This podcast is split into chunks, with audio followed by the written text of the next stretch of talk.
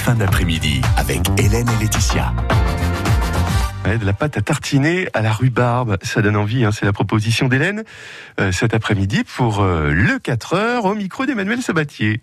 Les petites fins d'après-midi, Hélène nous rejoint aujourd'hui. Bonjour Hélène. Bonjour Emmanuel. On s'attaque à un produit qu'on a tous un peu au jardin, hein, de près ou de loin. Euh, il y a toujours une rhubarbe à l'horizon. En ce moment, c'est la pleine saison.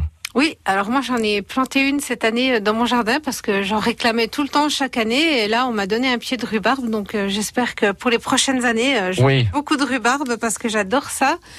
Et euh, c'est vrai qu'on la fait souvent en tarte, mais on peut en faire du sirop, on peut en faire des confitures. Et moi, j'en fais du rhubarbe curd. Alors, qu'est-ce que c'est que le rhubarbe curd? Ça rappelle le lemon curd? Exactement, c'est une tout simplement une pâte à tartiner euh, à la rhubarbe. On peut aussi la mettre dans une tarte pour faire comme une tarte citron meringuée, mais goût rhubarbe. Ah oui, alors là, vous m'intéressez, on vous écoute.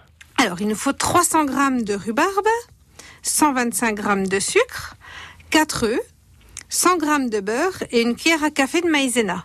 Donc on va commencer par mixer la rhubarbe et puis on va la mettre dans un chinois ou dans une passoire assez fine pour bien laisser euh, égoutter. Il y a beaucoup de jus dans la rhubarbe. On va obtenir après environ 175 euh, grammes de pulpe de rhubarbe. Mhm. Donc on va prendre cette pulpe de rhubarbe, on va y ajouter le sucre et les œufs. Et puis on va euh, bien mélanger en faisant chauffer assez doucement, en mélangeant tout le temps pour pas que ça attache au fond de la casserole. On va y ajouter les 100 grammes de beurre et puis une cuillère à café de maïzena. Ça va épaissir un petit peu euh, comme une crème pâtissière. Ouais.